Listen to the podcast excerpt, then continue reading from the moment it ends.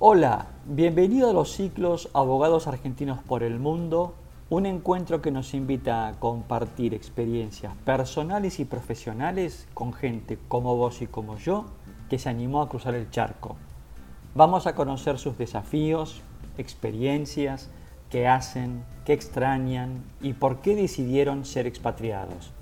Vamos a conocer gente joven, otros no tanto, personas muy talentosas con mucho empuje en definitiva, pequeñas historias que nos inspiran y nos animan. En la edición de hoy, Abogados Argentinos por el Mundo, vamos a conversar con Beatriz Martorello, abogada argentina que reside en Chicago. También es una abogada que trabaja en Perú y en Estados Unidos. Es socia de Martorello Shieldhouse.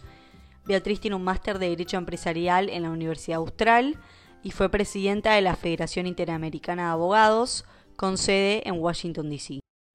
Hola Beatriz, ¿cómo estás? Un gusto tenerte con nosotros en estos ciclos de abogados argentinos por el mundo.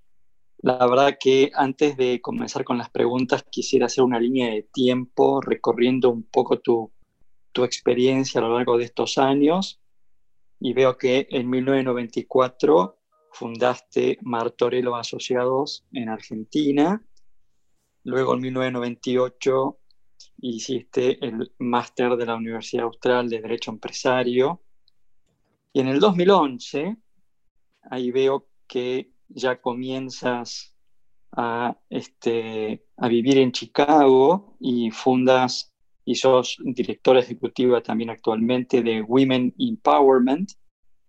2015-2019 trabajaste en el Illinois Department of Labor en la uh, Division Manager, lo cual ya nos vas a contar un poquito esta experiencia tan interesante.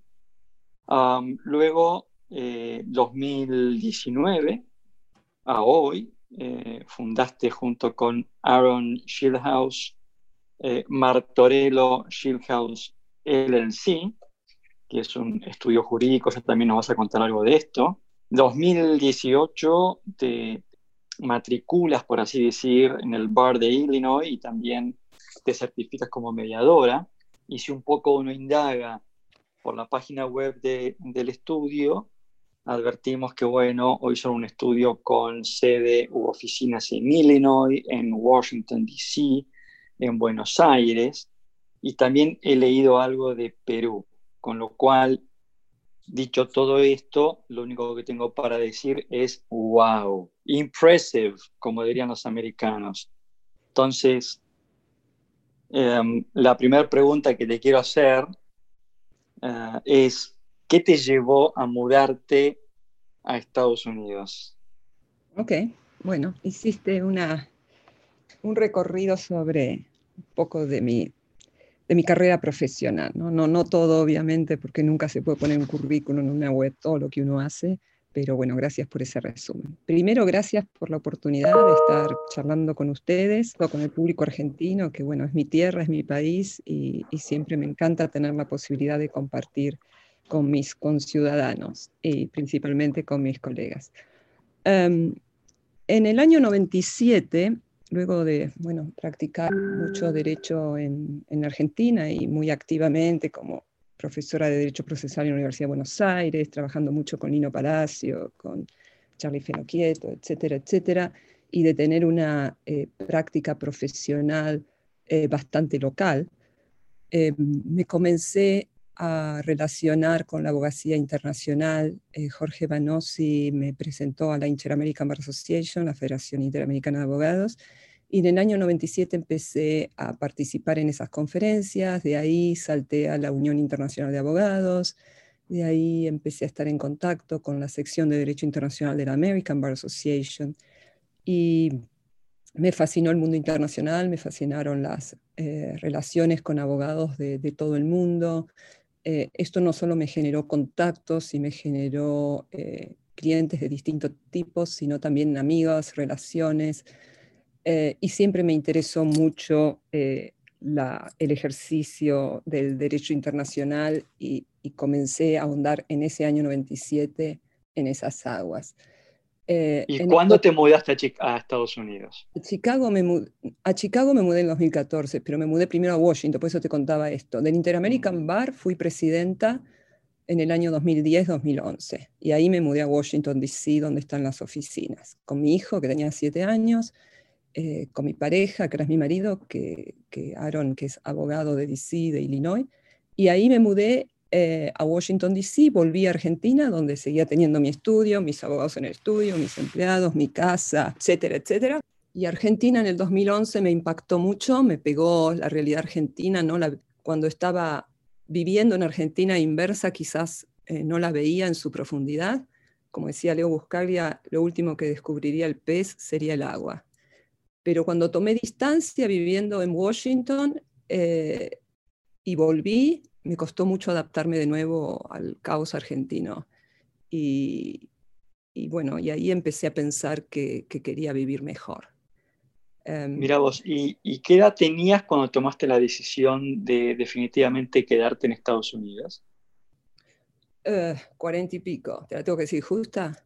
No, no, no, justamente te hago una pregunta de esta manera tan elegante porque justamente me parece que un dato importante de tu experiencia personal es haber tomado esta decisión no a los 25 ni a los 28, sino ya en un, digamos, no voy a decir a mitad del río, pero más o menos, lo cual lo hace mucho más valioso la experiencia. Más challenging quizás, ¿no? Más desafiante. Sí, sí, eh, mucho más. yo tenía una vida muy cómoda y muy burguesa en Argentina. Vivía en Recoleta, era miembro de la Academia Nacional de Derecho, daba clases en la UBA, eh, tenía un círculo de amistades y, social también muy interesante y me costó mucho dejar todos más mis amigos y empezar de cero. Cuando estudié para pasar el bar exam aquí, eh, iba al curso de Barbary, que es el curso que te prepara para pasar el bar exam, que es horrible el bar exam aquí, es la verdad muy complicado. Eh, y eran todos chicos de 22, 23 años. Y, y bueno, pero... Bueno, por eso, por eso me, me, interesó tanto hablar contigo, porque me parecía que lo más rico de, de esta charla contigo tiene que ver con una, una profesional que, tal como vos lo explicás, en una ya situación ganada en nuestro círculo íntimo en Argentina, en nuestro círculo profesional, tomó la decisión a una determinada de, cruzar el charco, por así decirlo, donde hay mucho más para perder que para ganar, pero por alguna razón vos decidiste seguir avanzando y la verdad que es muy impresionante todo lo que has hecho desde el 2011, 2012 a la fecha, que son apenas, ¿no es cierto?, nueve años, que es mucho o es poco, depende uno cómo quiera verlo. Eh, eh, uno tiene que ser consciente que... Sí, te entiendo. A Chicago me mudé en diciembre del 2014, así que mi 2010-2011 en Washington fue para ejercer un cargo y me la pasaba arriba de un avión o en la oficina 18 horas para ejercer una buena presidencia y, la ejercí, gané muchas, muchos premios por, por cómo lo ejercí. Pero en realidad yo me mudé hace casi seis años, así que fue complicado. ¿Y la decisión de mudarte a Chicago, por qué fue? ¿Porque Aaron es de Chicago? No, no, Aaron es de Washington, D.C., pero yo viví en Washington, D.C. y la verdad que eh, yo soy muy urbana y necesitaba una ciudad un poquito más, eh, para mi energía, un poquito más dinámica. Em, y en Chicago eh, yo tenía una amiga, tengo una amiga, Laurel Bellows, que fue presidenta de la American Bar Association, que como sabes es súper poderosa aquí y ella me vio liderar la Federación Interamericana de Abogados en una conferencia en Veracruz, en México. Adoró mi liderazgo femenino, que era muy eficiente, que era femenino pero a la vez muy firme y que me admiraba mucho y todo eso y quiso hacer algo conmigo y ahí armamos una ONG que es esta Women Empowerment Now eh, sobre empoderamiento femenino y, y la constituimos en el 2011 y trabajé en Argentina pro bono, por supuesto, varios años haciendo cosas para Argentina, para Uruguay, para Perú, para Paraguay, etcétera, para África. Y ahora la estoy reeditando, recién ahora porque estoy establecida, la estoy reeditando para trabajar sobre el empoderamiento femenino de las mujeres latinas en Estados Unidos o en Latinoamérica. ¿Y, ¿Y Aaron lo conociste en Washington? No, Aaron lo conocí en un congreso en San Salvador de Bahía eh, de la Unión Internacional de Abogados y no le di nada de bolilla porque yo estaba a mitad de un divorcio. Y cuando me preguntó cómo me llamaba, le dije, a vos no te importa. You Don't Care. Y seguí caminando y me lo reencontré dos años después en Bucarest, en Rumania. Y bueno, así son las vueltas de la vida. Pero, y ahora tengo una pareja feliz y un matrimonio precioso. Eh, pero bueno, fue difícil los primeros años en Chicago. La cultura es muy distinta, el clima es muy diferente, es muy frío. Eh, me impactó mucho, pero la verdad quería darle un futuro mejor a mi hijo. Habíamos sufrido varios robos, eh, estábamos viviendo con mucha inseguridad, yo estaba muy frustrada por el gobierno y con las políticas gubernamentales y la verdad que, que no estaba disfrutando la vida pleno. Y, y, me la jugué y me podría haber ido muy mal, pero la verdad que le puse toda la garra, toda mi, mi sangre italiana full, eh, estudiar el bar y trabajar como division manager en el, en el Ministerio de Trabajo fue, fue muy desafiante. Tenía 32 empleados a cargo y, y un trabajo de muchísima responsabilidad bajo del ministro, eh, con lo cual estudiaba todos los fines de semana, estudiaba después de trabajar, eh, y en la mitad cambiaron dos veces el ministro, renovaron mi, eh, mi posición, pero bueno, con mucho, mucho esfuerzo, y cuando pasé el BAT exam, la verdad que fue una gran emoción, y, y empecé de nuevo mi vida independiente, mi libertad en el ejercicio de la profesión, estoy mediando aquí en las Cortes de Illinois, algunos días en inglés, otros días en español, Em, y la verdad creo que hice bien. Eh, la verdad que no tengo más que palabras de felicitaciones y ojalá muchos, muchos jóvenes abogados que escuchen esta, esta charla este, aprendan, aprendan que en la vida este, se puede hacer cambios más allá de la edad. Y a ver, contame un poquito, porque realmente me parece súper interesante esta experiencia de haber estado, ¿no es cierto?, como uh, um, Division Manager del, del este, Illinois Department of Labor, que la verdad que me lo imagino como un puesto muy americano, muy dirigido a los americanos, y de pronto poner a un, foráneo en esa posición, este, contanos un poquito qué, significó esa experiencia para vos. Ah, significó una inmersión estrepitosa y a veces muy frustrante en la cultura americana de trabajar en el gobierno. yo no tenía licencia para trabajar como abogada aquí cuando llegué, por supuesto, y quien fue mi secretario general cuando yo fui presidenta del Interamerican Bar Association, lo nombraron, fue una casualidad de esas que quizás Dios nos pone en el camino, ministro de Trabajo en Illinois a los dos meses después que me mudé. Se le abre una posición, casi todas las posiciones están eh, sindicalizadas, aquí son del sindicato en los gobiernos, y son sindicatos muy fuertes, eh, pero solo cinco posiciones en el ministerio de muchísimos empleados no, no tenían que pasar por la unión, por el sindicato. Esta es una posición, era la división eh, Fair Labor Standard Division, se llama, hay la que administra leyes muy importantes como Wage Payment and Collection Act, que es la de pago de salarios, como es la de Minimum Wage, como es la del em, Overtime, como son todas las agencias de Private Employment, etc. Con lo cual yo no entendía nada, no conocía la ley americana, obviamente. Y antes de ofrecerme esta posición me dijo, mira, implicaría todo esto, fíjate si te interesa y si te interesa tenés que tener la aprobación del gobernador, del chief of staff, yo no voy a tomar la decisión porque te conozco, sé que lo harías bárbaro, pero estudialo. Yo tenía justo un viaje a Argentina, en junio del 2015 me fui a Argentina con tres biblioratos enormes, me la pasé estudiando, eh, me fui al campo, me la pasé estudiando, estudiando Derecho Laboral Norteamericano.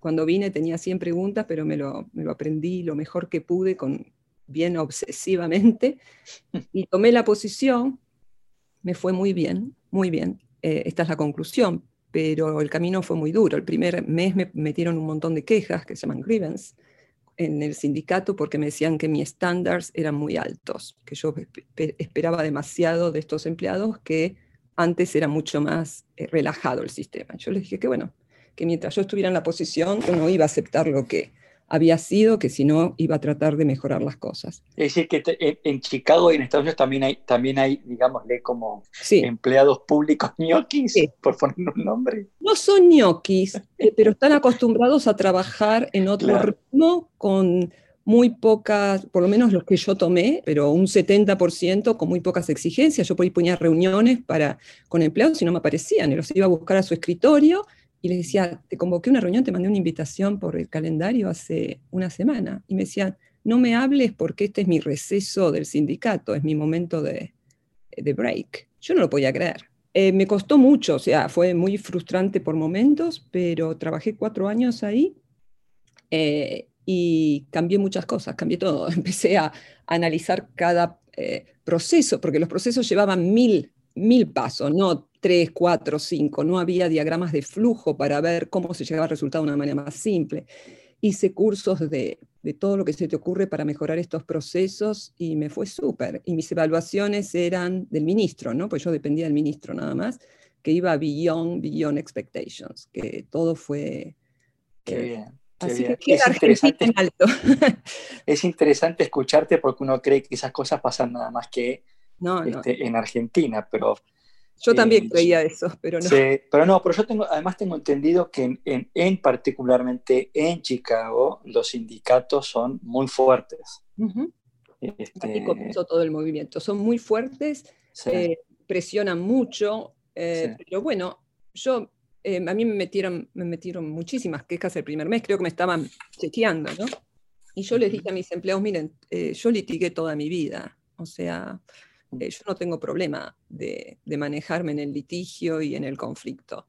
Eh, la verdad, aprendí de Carlos Fenoquieto y de Lino Palacio y de Morelo a litigar, así que la verdad no, me pone nerviosa litigar. Pero le dije, pero no es lo que quiero acá. Le dije, la verdad que me gustaría más que antes de que vayas al presidente del sindicato y me armen todo un terrible lío, que después te voy a contestarlo, tenemos tres etapas, llegamos a arbitraje y toda la historia. Digo, que te sientes, vengas a mi despacho, yo me compré una mesa redonda, puse, compré mis muebles, armé todo de una manera bastante, eh, mucho más eficiente. Dije, tengo una mesa redonda acá para que hablemos, para que nos juntemos alrededor y, y, hablemos y me digas qué es lo que te molestó, qué es lo que crees que estoy haciendo mal, y si yo creo que realmente lo hice mal, voy a cambiar. Y, y así fue. Y no tuve más, tuve quejas por un tiempo, pero después la gente venía, me, me hablaba, y si yo me mantenía en mi posición y les explicaba por qué y por qué había tomado la, esa resolución, eh, o a veces la cambiaba, o a veces le decía, sí, la verdad, tenés razón, y lo podemos cambiar de tal manera, o podemos llegar al mismo objetivo de otra manera. Eh, y si no, después iban a la queja, pero tuve conversaciones muy buenas, he aprendido mucho de, de la cultura, que ahí te meten cosas por quejas por discriminación todo el tiempo. Eh, era que si yo era latina, creían que yo iba a favorecer a los latinos y no a los blancos. Yo soy de color, teóricamente, acá, ¿no? Eh, mi piel es bien blanca, pero eh, yo soy brown. Para los latinos somos aquí marrones. Entonces decía, si yo tomo una decisión, claro, si tomaba una decisión, no, está favoreciendo a los latinos, no a los blancos, no a los African American. O sea, eh, navegar este sistema a mí me enseñó mucho, pero creo que con eso pagué mi derecho de piso, ¿no? Eh, no, y qué, y qué derecho de piso, la verdad que impresionante. Y contame, contame un poquito qué es esto de Perú. No, lo de Perú, eh, yo fui, era abogada de Aeropuertos Argentinas 2000 en Argentina y, y, de Riva Sociedad Anónima, que era la constructora, y ellos me habían recomendado Aerolíneas Argentinas en un momento y fui apoderada de ellos en la quiebra de Aeroperú, año 99. Eh, y ahí fui a Perú a representar Aerolíneas Argentinas y, y me terminé enamorando de Perú. Me encantó Perú, me encantó la cultura, me encantó la gente. Ya había ido varias veces, pero me hicieron una oferta de trabajo y me quedé a trabajar un tiempo, di clases en la facultad. Eh, me recibí en la Universidad Mayor de San Marcos como abogada, con una reválida que fue sencilla, no fue el bar exam de aquí. Y, y sigo conectada con Perú, no tengo oficinas ahora en Perú, pero sí tengo un montón de contactos y sigo siendo abogada matriculada y a veces surgen algunas cosas. Y tengo varios clientes peruanos ahora que están invirtiendo en Estados Unidos y, y que nosotros le estamos llevando los temas aquí. Bueno, te voy, a hacer, te voy a hacer una pregunta incómoda. ¿Qué edad tenías cuando hiciste esto en Perú? No, eso era mucho más joven. Eh, ahí, qué sé yo, tenía 30, y, 30 años por ahí. ah, está muy bien, está muy bien. Mm, fue una experiencia, yo creo que, que eh, en Argentina eh, yo siempre viajé y me encanta viajar, ¿no? ahora, bueno, estoy un poco constreñida por el tema del COVID, pero me, gustó mucho conocer otras culturas, vivir en, otros lugares, eh, explorar. Me ha sumado mucho a mi vida, eh, los distintos puntos de vista. yo soy argentina y soy italiana y soy norteamericana, pero, pero yo me siento ciudadana del mundo y creo que, que, hice todo ese proceso y trato de, de comprender otras culturas.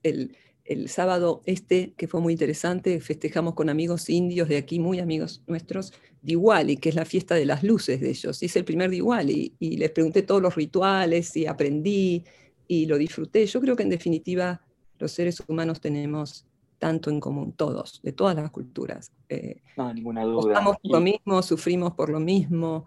Ninguna eh, duda, ninguna el tema duda. Del que pasa acá es, es, es tristísimo y es porque porque realmente la gente no, no ha estado en contacto con otras culturas de manera profunda y, eso nos limita mucho. Y vos sabés que esto que vos comentás es casi, te diría, un punto en común con casi todos los que entrevistamos en estos ciclos de abogados argentinos por el mundo, porque al final de cuentas todos tienen como ese mismo dato característico, ¿no? Esto de sentirse como ciudadano del mundo, como una persona que le gusta conocer diferentes culturas.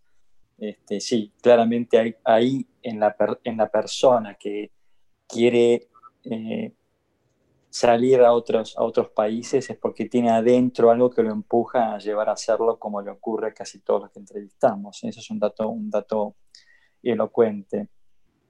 Em, Chicago, Washington, Perú, Buenos Aires, eh, hoy, digamos, tu estudio jurídico es un estudio jurídico que está brindando así como servicios jurídicos en, en, estas cuatro jurisdicciones, por decirlo de alguna manera.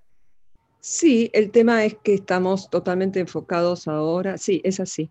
Eh, pero lo que más nos dedicamos es en nuestra oficina de Washington y de Chicago, y nosotros vivimos en Chicago, pero eh, antes de, del COVID viajábamos mucho y principalmente estamos con, muchos clientes latinoamericanos que quieren invertir o que ya tienen empresas acá, o a la vez empresas norteamericanas que invierten eh, o están invirtiendo o quieren invertir en Latinoamérica. Ese es, ese es nuestro, nuestro foco y es ese, por eso lo de Law Bridge, ¿no? este, este puente entre el common law y el civil law, entendiendo las dos culturas. ¿no? A mí también me ayuda mucho que, que Aaron, que es mi marido, tenga toda su experiencia, muchos años de experiencia en el derecho internacional, eh, él vivió en Francia 10 años, ha trabajado en Francia y ha trabajado casi toda su vida en, en Washington, fue abogado del World Bank, etc. Eh, pero practicó en el common law y yo practiqué 20 años en el civil law. Eh, y, y, yo creo que pueden entender las dos culturas, no es solo entender la ley, es también entender cómo eh, la gente se maneja, cómo hace negocios acá, allá, ¿Estás haciendo docencia en, en, Chicago eh, o no? Estoy haciendo muy poca docencia en una universidad aquí, me han convocado en otra, pero la verdad no tengo tiempo, estoy en tres boards eh, non-profit, estoy mediando, hago tres mediaciones por, por semana para el Centro, para el Center for Conflict Resolution de aquí eh, en las Cortes de Illinois, ahora lo estamos haciendo todo por Zoom, pero estoy muy activa con eso. Eh, así que por ahora no puedo. Lo tengo ahí en mi, en mi listado, eh, ahora tengo, en, una hora salgo en, radio, televisión, no sé, una, una, cuestión que Univision está patrocinando sobre los aspectos legales para eh, nuevos negocios, para abrir nuevas empresas en Estados Unidos. O sea, la verdad que estoy súper ocupada y la docencia que amo, que amo eh, y, que, y que la verdad disfruté muchísimo en Argentina, en este momento no tengo tiempo de... Sí, sí, por eso te hacía la pregunta. Y además, imagino yo que, bueno, Luego, cuando bajen un poquito las aguas y tengas un poquito más de tiempo, va a ser muy fascinante tenerte como profesora, no tengo la menor duda. Tienes mucho para contar, mucho para contar. Eh, ¿Dónde naciste? En Buenos Aires. En, mis padres vivían en Villa del Parque cuando, cuando nací. Donde Sos una porteña. Soy porteña, totalmente. Porteña, egresada de la UBA, mi este, amada uva, mi amada uva. Mi padre no ah, estudiara porque mi padre decía que las mujeres que estudiaban iban a buscar hombres a la facultad. Un tano terriblemente retrógrado. Así que sin la uva yo no hubiera podido estudiar. Cuando lo pienso aquí, aquí el college, la universidad es carísima. Eh, y, pienso lo bendecida que fui, que por algo nací en Argentina. Eh, yo no, no podría ser otra cosa que abogada. Amo mi profesión. Soy más que abogada, pero amo mi profesión absolutamente. Y sin ¿Tu, padre era, ¿Tu padre inmigrante italiano? Sí. Eh, sin, sin la uva no hubiera podido estudiar. Nunca ¿Y hubiera ah, Y, me, tomo de esto que estás diciendo. ¿Y tu padre qué era? ¿Qué hacía? Eh, hacía soldaduras, no sé cómo, cómo eh, para autos, para aviones, era un hombre de la, de la industria, digamos, falleció hace unos pocos años, pero era muy duro, fue muy duro conmigo, yo me fui a vivir sola a los 19 años a un departamentito chiquito en la Valle al 1700, cerca de tribunales, porque trabajaba en el estudio de Carlos Fenoquieto, que era, fue mi titular de cátedra de procesal. Y, y, dormí ocho meses en el piso porque no tenía ni para comprar una cama, pero fue uno de los días más felices de mi vida porque, porque sentía que era libre y que podía hacer las cosas que quería, que era estudiar, era trabajar, estaba trabajando en el Colegio Público de Abogados. Eh, y, y, la verdad que, que ese fue el inicio de, de mi camino de libertad y hacia donde yo quiero ir. Por eso hago también lo del empoderamiento femenino, porque hay mujeres que quizás necesitan el apoyo de otras mujeres. ¿Tu, ¿Tu, historia puede ser que sea algo así como el modelo de mi hijo el doctor? Eh, en mi hijo el doctor, el padre se sentía muy orgulloso. Mi padre y mi madre nunca quisieron que yo fuera abogada, nunca ah, quisieron que fueron muy boicoteadores de mi historia, fueron muy violentos conmigo toda la vida. Eh, y yo no sé si se sentían orgullosos o no, la verdad que no lo sé. Yo creo que se sentían desafiados, que no les, ellos querían una mujer con cinco hijos, esposa de un mecánico, una cosa así. Y yo lo que quería era estudiar. Yo no me quería casar y terminé casándome, pero no quería tener hijos. Yo quería independencia, independencia, independencia. Quería libertad, quería que me dejaran decidir por mí misma. Y, a los 12 años mi padre me, me, mandó a trabajar porque me dijo que nunca más me iba a pagar la comida. Así que no creo que sea mi hijo el doctor. Mira vos. A ver, Beatriz, la verdad, este, me quedaría contigo hablando, te soy franco, todo el día, porque tienes una historia de vida, una historia profesional muy interesante, fascinante, te diría. Este, con lo cual, eh, quisiera, con esto último que vos acabas de contar, cerrar esta charla tan hermosa que hemos tenido. Este, y la que esta charla la cerramos con una pregunta eh, que es la siguiente, es, ¿qué es lo positivo y qué es lo negativo de ser expatriado? Mm, interesante. Eh, lo positivo es que no le tengo tanto miedo a los desafíos, a los cambios, a la incertidumbre, te diría, que es un tema que hoy nos transversa con el COVID, la incertidumbre. Em, le he perdido bastante miedo a la incertidumbre. Em, lo positivo es que le estoy dando a mi hijo eh, un futuro mucho mejor que el que le podía dar en Argentina. Lo positivo es que no me enfurezco ni me frustro tanto cuando leo La Nación todos los días, aunque sí me sigo enojando. Lo, positivo es que expandí mi, horizonte profesional y que, tengo esperanza, que tengo esperanza, que en Argentina cada vez se me reducía más la esperanza. Lo negativo es que extraño, extraño a mis amigos mucho, mucho. Eh, extraño mi cultura, extraño mi, eh, mi vida confortable, que acá no es tan confortable. Extraño mi clima, sin lugar a dudas. Acá hace seis meses de muchísimo frío. El año pasado hizo 56 grados bajo cero, un día de febrero, así que imagínate. Mm. Eh, extraño eso, extraño sentarme a tomar un café con mis amigos, ir a la uva. Cada vez que voy a Argentina eh, me voy con un gran peso de nostalgia. Eh, eso es lo más duro. Beatriz, eh, encantado de haberte, aunque más no sea conocido por, este, por esta entrevista. Este, espero que algún día podamos conocernos personalmente.